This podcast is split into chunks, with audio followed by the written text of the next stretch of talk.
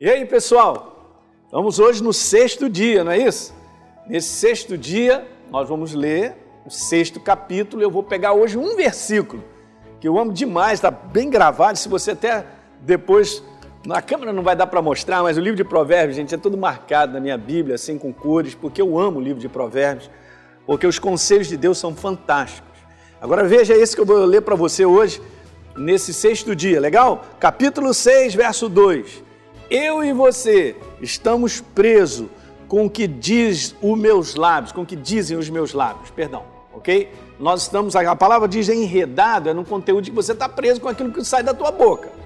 O que eu e você declararmos, está escrito assim, está preso com as palavras da tua boca.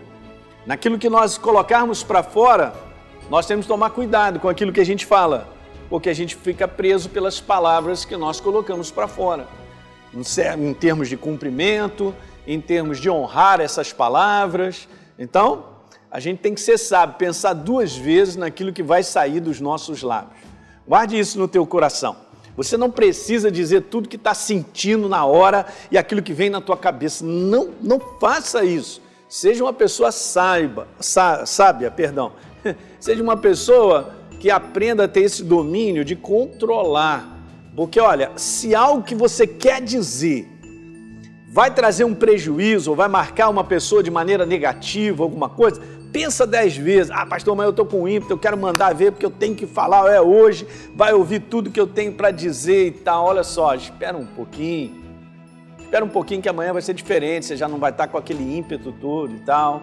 E aí a gente acaba segurando as palavras, né? Vamos abrir os nossos lábios para declarar aquilo que constrói, edifica, né?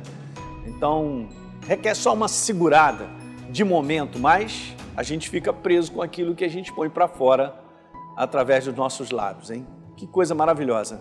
Legal? Então esse é o conselho de Deus. No dia de hoje, pensa dez vezes no que você vai falar. e eu também, todos nós. Legal? A gente se vê amanhã. Um abraço.